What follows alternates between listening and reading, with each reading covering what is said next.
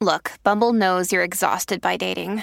All the must not take yourself too seriously and 6 1 since that matters. And what do I even say other than hey? well, that's why they're introducing an all new Bumble with exciting features to make compatibility easier, starting the chat better, and dating safer. They've changed, so you don't have to. Download the new Bumble now. Más antiguos y perseverantes que registra la historia, se encuentra el de la Atlántida.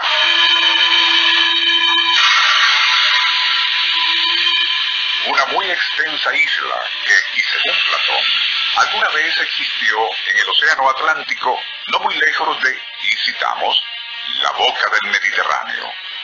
Dicha isla era el remanente de todo un continente, al que se conocía en el mundo antiguo como Atlantis o Atlántida, y presuntamente había sido la región en que la raza humana evolucionó de su etapa barbárica y primitiva hacia la civilización.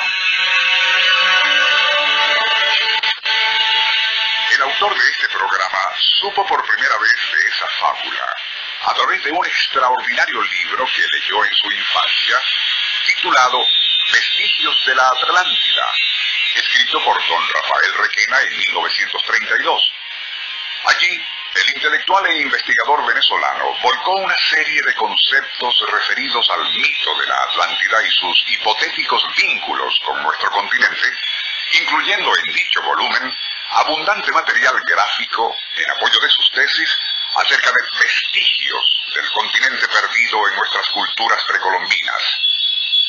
Décadas más tarde, Rafael Silva adquirió el ya clásico libro de Ignatius Donnelly, Atlantis, el mundo antediluviano, que para los creyentes en esa leyenda del continente perdido, ha sido desde su publicación en 1882 algo así como una especie de Biblia sobre el tema.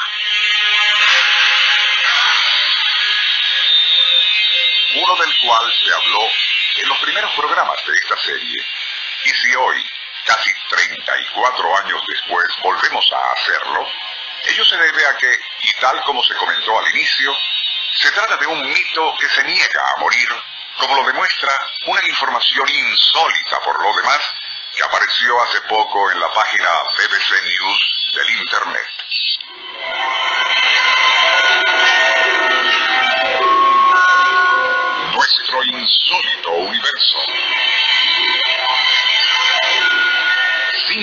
Recorriendo nuestro mundo sorprendente.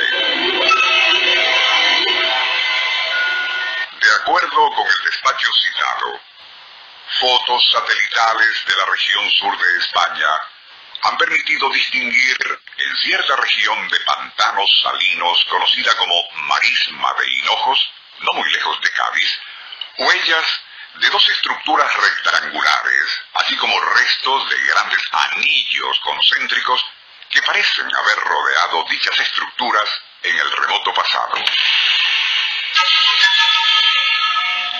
De acuerdo con el doctor Rainer Kühne, de la Universidad de Wuppertal, lo que en épocas remotas se consideraba como la gran isla, denominada Atlantis, en realidad no era más que una vasta región en la costa al sur de España que fue arrasada y destruida por algún maremoto entre los años 800 y 500 antes de Cristo.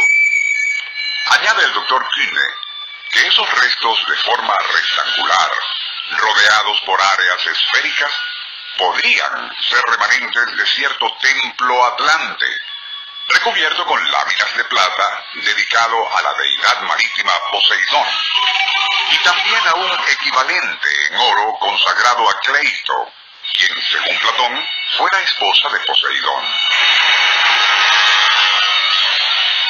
La identificación de esa marisma de hinojos al sur de España, con supuestos vestigios de la Atlántida, fue planteada originalmente por Werner Wigbold, un estudioso del tema, quien tras dedicarse al minucioso análisis fotográfico de la zona, comunicó al doctor Rainer Kühne que, y citamos, esa zona es la única que calza de manera precisa con la descripción de Platón. Otros, creyentes en el mito, que han sido y son muchísimos, proponen otros sitios, y una de las teorías más recientes lo vincula con la isla Spartel, un enorme banco de arena ubicado en el estrecho de Gibraltar y se hundió hace unos 11.000 años. Se podrían citar cientos de hipótesis distintas acerca de la presunta ubicación de una tierra de fantasía que probablemente nunca existió más que en la imaginación creativa de aquel ilustre filósofo griego, discípulo de Sócrates, cuyo nombre era Platón.